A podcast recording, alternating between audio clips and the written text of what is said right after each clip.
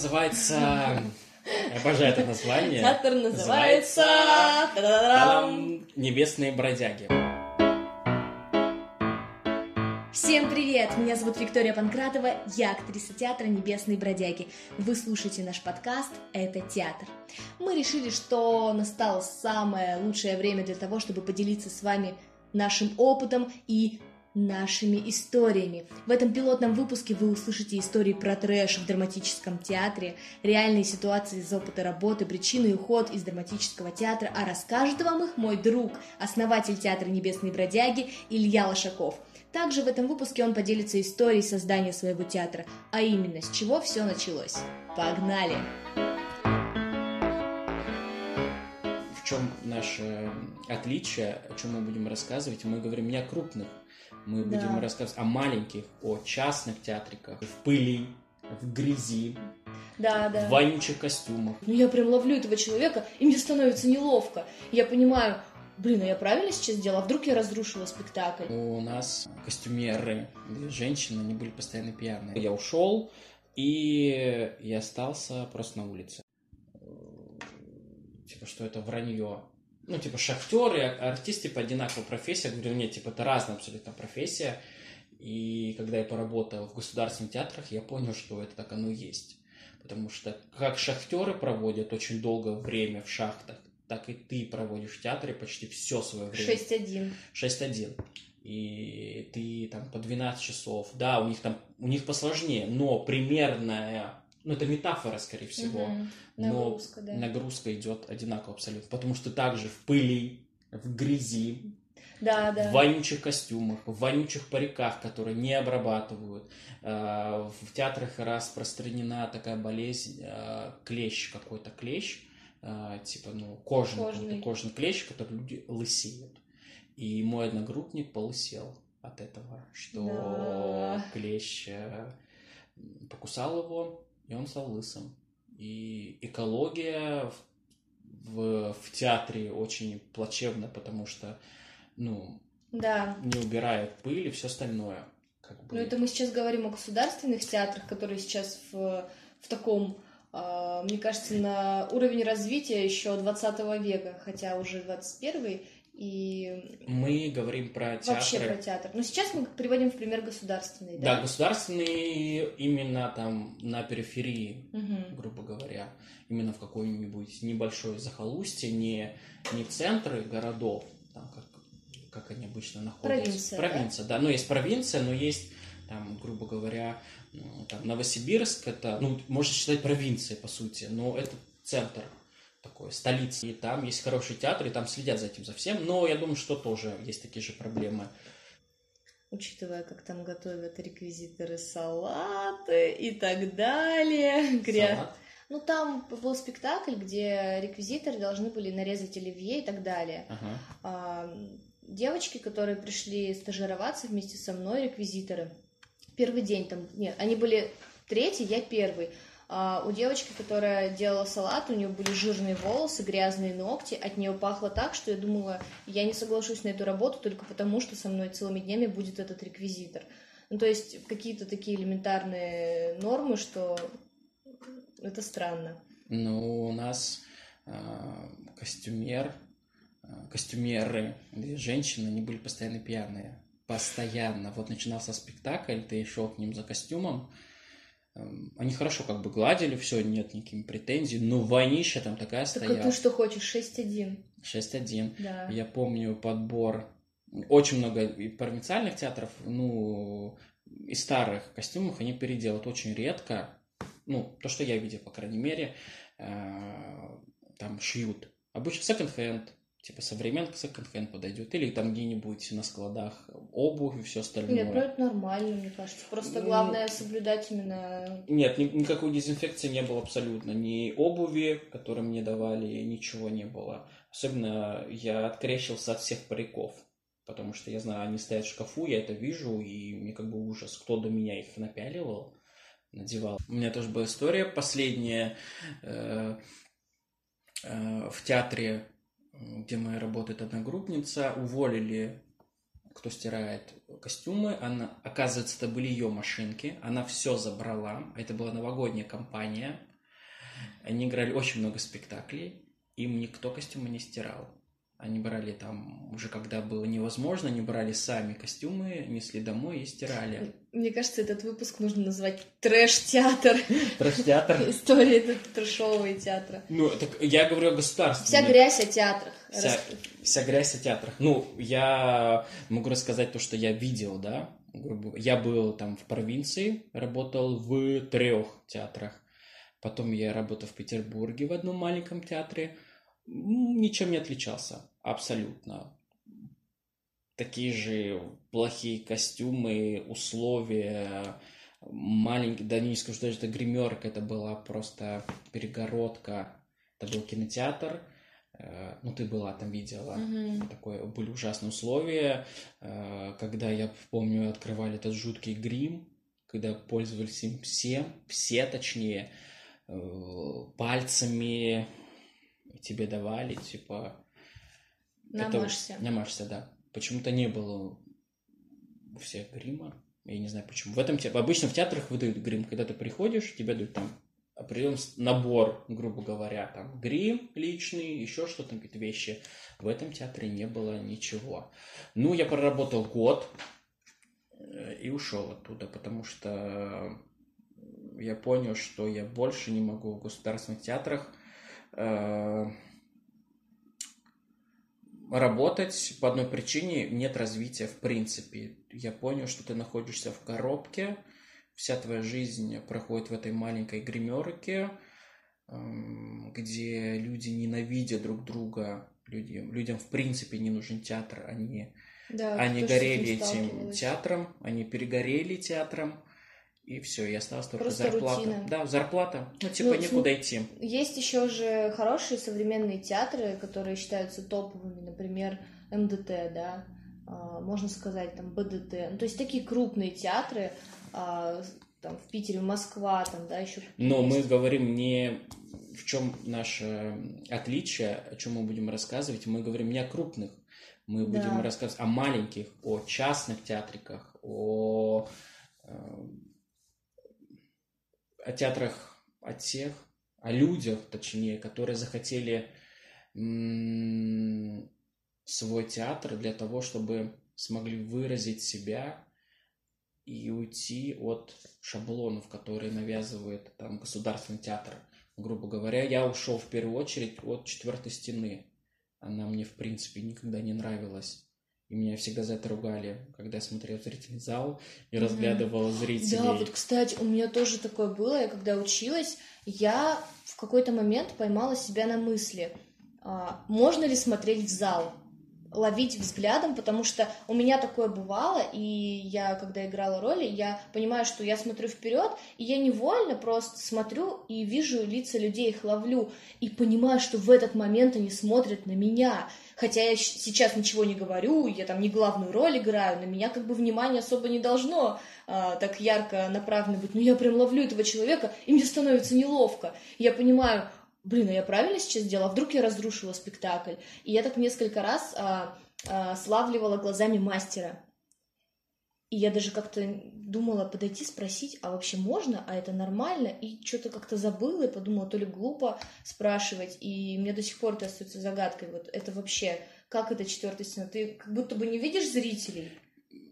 Или, ты, или это нормально, что ты можешь сквозь спектакль, историю, допустим, там вот, какой-то драматургия, да, советская, или там э, современная драматургия, ну, какая-то серьезная постановка, э, ты можешь э, порвать эту ткань спектакля, вот этот вот занавес, вот этот Есть же моменты, стену, когда и посмотреть, артист, найти этот э, контакт. Он разрывает, он же э, разговаривает с залом напрямую. Mm-hmm. Я думаю, что это, это есть момент. Я до сих пор не знаю. Когда я работаю в театре, я всегда смотрю в зрительный зал. Мне было очень интересно чувствовать их. Типа вот они живая ткань, живая материя мне всегда нравилась, не мертвая, когда типа есть четвертая стена, как говорят, типа вот идет спектакль, ты как бы отдельно, как бы их нет, как бы там вот эта темнота, да. пустота, почему выключают. Типа идет, ну вот это отделение, вот там тут же свет, а там тем, темнота. Вот это вот как бы есть четвертая стена. Ну, мне так кажется. И она мне всегда не нравилась, потому что я хотел с ними поговорить. Ну, типа, вот ты играешь, и хочется обращаться там, к конкретному человеку, рассказать ему какую-то боль, переживание. И я, я до сих пор как бы не знаю, можно ли это, нет. И поэтому я ушел из государственного театра, потому что мне не нравился формат. Я ушел, какой момент был? Я выпустил спектакль. И Какой? Ушел. Я выпустил Чиполлино. Да, я помню, кстати, я смотрела. Я поставил Чиполлин полностью от и до. А, я вот в этом разочаровался, когда я начал э, Ты хотел Чиполлино вывести в зал, да? Нет, нет, нет. Чиполлино не хотел вывести в зал.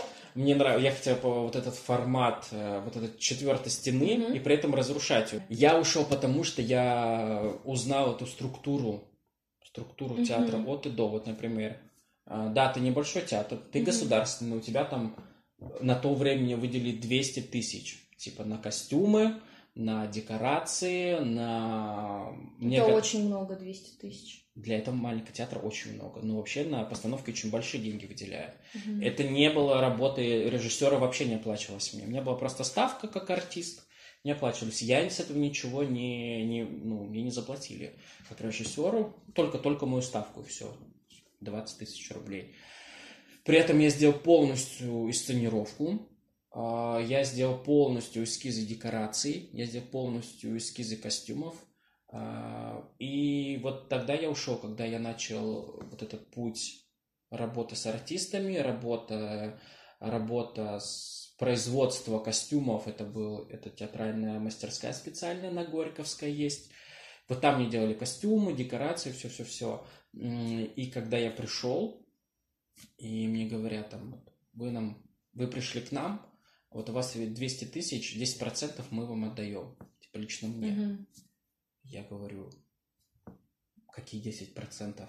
Ну, у меня есть 200 тысяч, мне нужно потратить их на спектакль. И они говорят, каждый, если вы заказчик, мы вам отдаем. И, и моргает мне. И я говорю о том, что я говорю, понимаете, что это как бы ну, коррупция, это, не, это неправильно, это, это откат. Угу. Потому что я пришел к ним, я им деньги несу, и они как 10, 10 тысяч мне. И я говорю, нет, не надо, давайте вот если мне 200 тысяч, мне нужно полностью потратить вот на угу. эти костюмы, на эти декорации. Я им принес, они начали разбирать. Я говорю, да, хорошо. Они мне позвонили, приходите. Мы, они составили смету. Эти 200 тысяч мне даже не, мне нужно было одеть 8, по-моему, артистов. Это очень много. Это большой спектакль, 8 человек. Ну, 8-то немного. Это много. Одеть 8 человек, это очень много. На 200 тысяч это очень много. Ну, типа, одеть 8 человек, и там костюмы были очень, ну... Ну, сколько один костюм стоил? Я пришел, они, они мне посчитали смету. Один костюм у них обходился где-то примерно в 45-50 тысяч. 45? Чего так дорого? 45-50 тысяч. Я 200 тысяч, мне не хватило даже на костюмы. 200 тысяч мне даже на, мне костюмы даже не покрыли. Мне кажется, дешевле просто самому купить ткань и найти человека, который поможет. Нет, ты, ты не есть, имеешь права, не да? имеешь права. У тебя есть контракт, ты должен там по бумагам. А они прийти. там себе все. Конечно, они там все увеличивают. Они мне насчитали там на 200 тысяч костюмов, и мне еще декорации как бы они, в принципе, декорации мне вообще не влезли туда, вообще ни в каком. А там э, были нюансы, домики открывались, закрывались, mm-hmm. они должны были двухсторонние. И я говорю, что мне делать?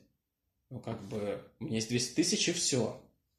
Они говорят, ну, вот так вышли костюмы. Я говорю, подождите, это очень дорого. Я уже тогда начал разбираться в тканях понемножечку. Мне э, вот как создавать костюмы. Сколько стоит, да? Что? Да, где там сколько стоит костюм, сколько, ну вообще в принципе, как эту смету по костюмам, мне стало интересно, как и за счет чего они.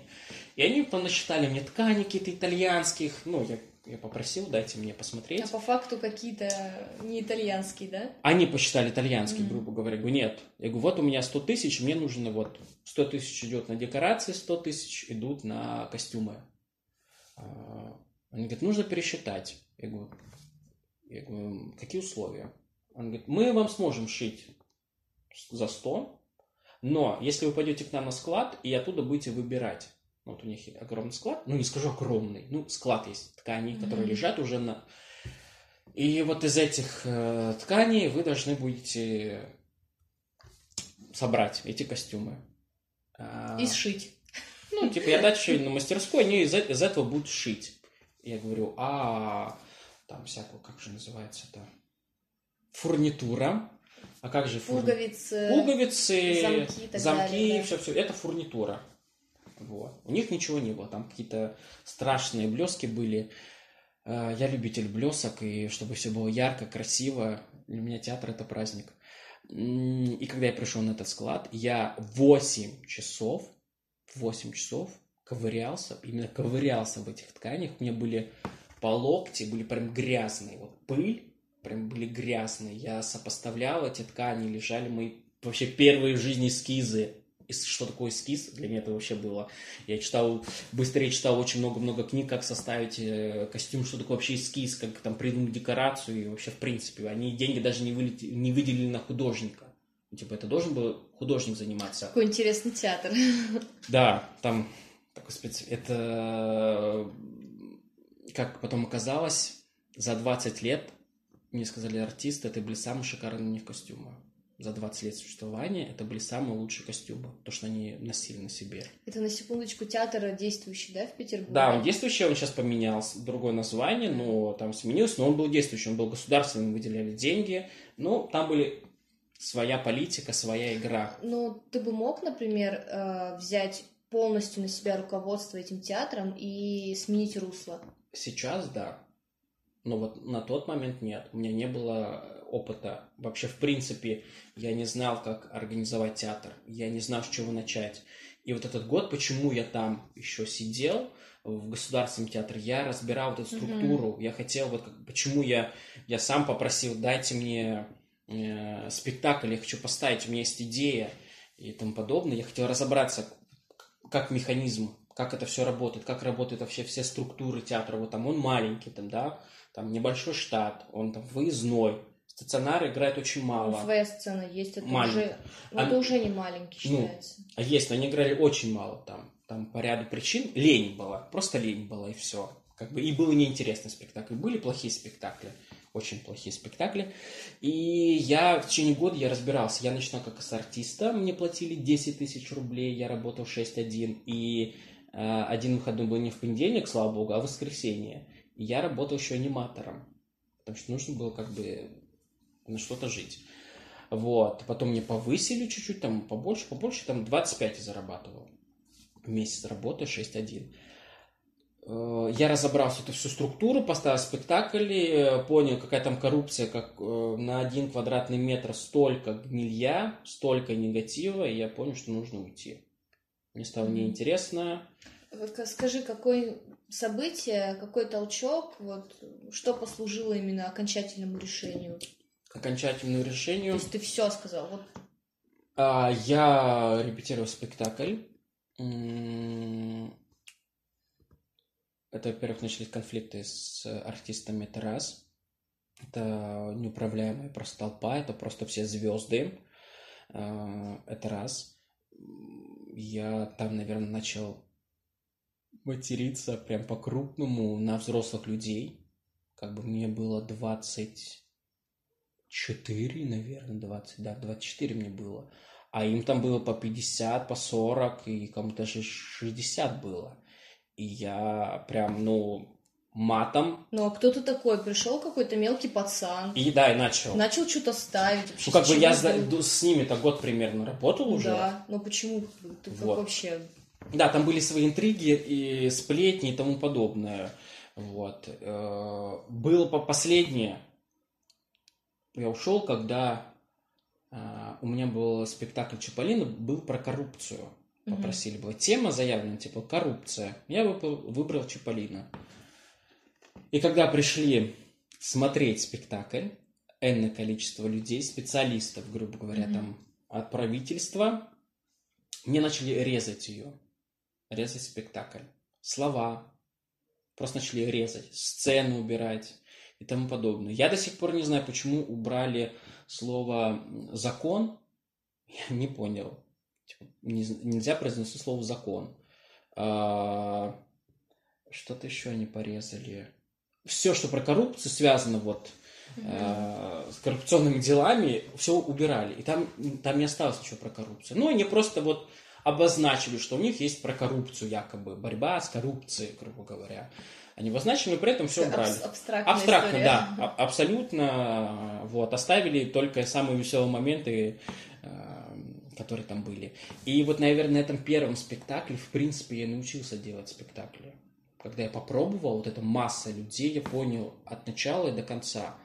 Все пазлы у меня сложились, и я понял, что я могу как, как артист, как режиссер уйти и... Создать свое. И Да, я знаю, как, как ставить, с какими трудностями я там столкнусь э, при создании там спектакля. Я не думал там о создании театра, в принципе, как бы помещений и тому подобное. Мне просто нравилось, нравилось, не нравилось, нравился театр, слово театр. Мне кажется, это такое, для меня это было помпезно, когда тебя спрашивают, где ты работаешь, ты говоришь в театре, Да. и как бы как- такие, «Вау», да, какой-то да. какой-то статус тебе, ну, поднимался, у тебя внутренний статус, да. Тебе нечего было есть, тебе там нечего было передвигаться на транспорте. красиво, да? Зато красиво, да. Это был вот, как сейчас, Красиво ем гречу. корона. Такая корона была, театр на голове. И потом она упала. Когда я ушел, а, она упала. А ушел я еще потому, что мне предложили контракт в Китай на три Мгм. месяца работать клоуном. Да, и контракт слетел. И по сути я остался... э, я ушел, Мгм. выпу- вы- только выпустил спектакль, через две недели отработал, я ушел, и я остался просто на улице. Ну, вообще, просто куда идти, зачем двигаться? В театр я уже классически не хотел идти. И- Классический. Да, классический. Я стал работать э, аниматором. Там были хорошие деньги, хороший заработок. Ну, типа в два раза больше, чем в театре. Мен- меньше времени тратил. Да, там были свои нюансы, передвижение, перевоз, когда это все было сложно, но появилось время там на себя. Типа начать разбираться. Я помню, что у меня не было денег. Я, но я пошел покупать книги. Я купил э, режиссура по эстраде. Эстрада режиссура, что такое было. Э, и еще какой-то. Мгм. И вот оттуда я начал разбираться, при этом работая, узнавая, смотря. И вот так. Ну вот, насколько я знаю, ты же свой театр создал еще в 2013 году. То есть до того, 2012. 12 до того, как ты перебрался в Питер, до того, как ты устроился в государственный театр, еще тогда ты создал свой театр, первый такой э, интерактивный, синтетический, и я тогда еще при- пришла к тебе в Барнауле на спектакль. Это было в Тайм-кафе, да? Это были, это были не спектакли, это громко было сказано. все началось, когда я увидел э, моего одногруппника Кацубенко Александра. Они занимались, у них в Новоалтайске был карнавал или что-то такое, не знаю, какая театральная студия, и Мгм. они занимались странными вещами для меня. Они занимались клоунадой. Я, в принципе, про клоунаду ничего не знал, что такое клоунада, ее законы, вообще, в принципе, я был далеко. Я, в принципе, не знал, кто такой, что такое актерская профессия и тому подобное. Я вообще был, э, не зная, что там делать. И я как-то увидел, пошел на их спектакль, он меня пригласил на первом году обучения. И у меня загорелись глаза. Я увидел этот момент, э, что не разрушать четвертую стену. Вот ее нет. Этой стены просто нет. И я просто загорелся, и я начал узнавать, что это такое, как это, что это за жанр, откуда он пошел. Я вообще ничего не понимал. И он говорит, посмотри там Полунина снежное шоу. Где-то слышал Полунин далеко по телевизору, какие-то там его Осисяй первые, вот эти номера в аншлаге Мгм. или еще вот такой смех какой-то там с Петросяном он вел. Неважно. не Неважно. Вот, значит, я начал смотреть, изучать это все, и я просто загорелся, я понял, что он в какие-то невероятные миры отправляется своим э, спектаклем «Снежное шоу». И я понял, что можно без слов просто такую историю рассказать, что зритель будет в шоке сидеть, и при этом он будет не будет четвертой стены, он будет до тебя, ну, доступен, ты можешь с ним разговаривать вот так, сидеть, ну, и при этом играть, и при этом, ну, какое-то все для меня было странно, магическое. Вот там я понял, в чем суть театра, вот этот момент, и тогда я начал изучать э, клоунаду, там, советский цирк, вот этих всех клоунов. Э, мне очень помогло интервью его, как он вообще к этому всему шел. Тогда он еще не выпустил свою книгу э, «Алхимия снежного». Угу. Он так назвал правильно, не знаю. Снежности? Или снежности, я сейчас не... А, вот в одном интервью, или у него, не у него, я не помню, но я пользуюсь э, одним правилом. Э, когда ты начинаешь про какую-то личность читать, я начинал читать про Карандаша. Угу. Великий советский клоун. Вот там, э, вот я делал так, вот он идет о нем рассказ, он рассказывает о своей жизни, и какие-то личности возникали, да, личности, например, какие-то ему интересные, книги, которые он читал, mm-hmm. фильмы, которые он смотрел и тому подобное. Я это все выписывал, все, все, все, всю информацию, что он смотрел, и смотрел это, просматривал. У этих личностей я также это все выписывал, картины, книги, фильмы, кумиров, я выписывал, я это все смотрел, переходил к следующему личности, и вот так, вот так, вот так, постепенно, постепенно, постепенно а, я примерно так и пользуюсь. Кто у кого учился, кому да, что интересно, это, да? Я, это, скорее всего, это, это был выработка вкуса, угу. эстетика, э, скорее всего, это ну, воспитание тебя как личности. И это мне очень сильно помогло, я до сих пор пользуюсь этим. Если угу. что-то начинать делать, я одно увидел, за ним зацепился, пошел, пошел. Да, да, есть такой метод. Я тоже так делаю, но никогда не ловила себе на мысли, что я все это до, такой метод, до, да. досконально. Вот картину, он посмотрел эту картину, ему нравится этот художник, и я разбираюсь, почему. И угу. начинаю смотреть его картины, смотреть фильмы, почему.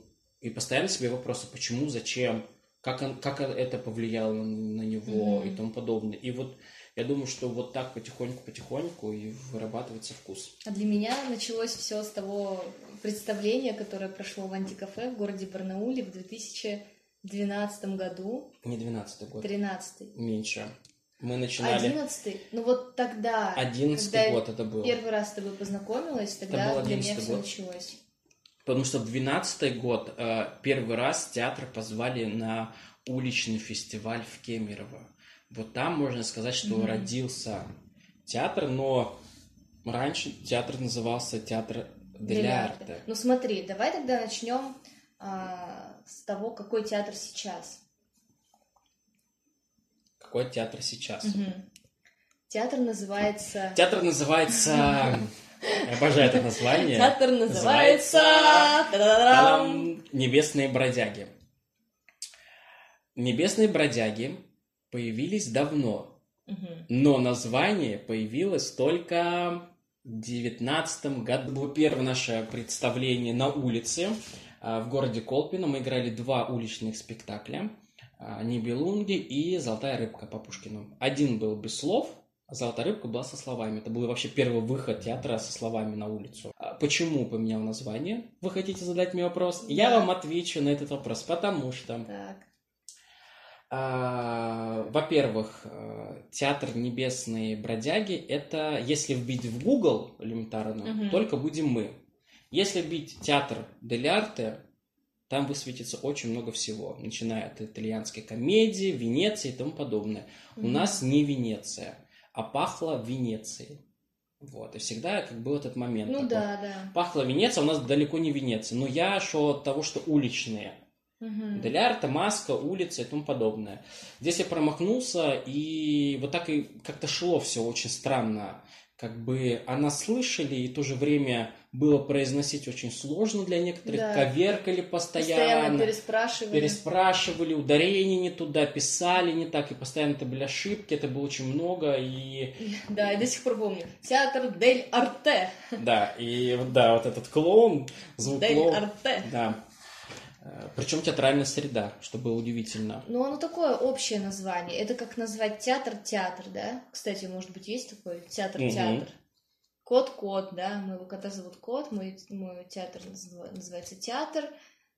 Ну, да. вроде оригинально, но просто, но в то же время очень такое общее нет вот этой индивидуальности, изюминки. Да, здесь была, скорее всего, не, тут была не индивидуальность в первую очередь.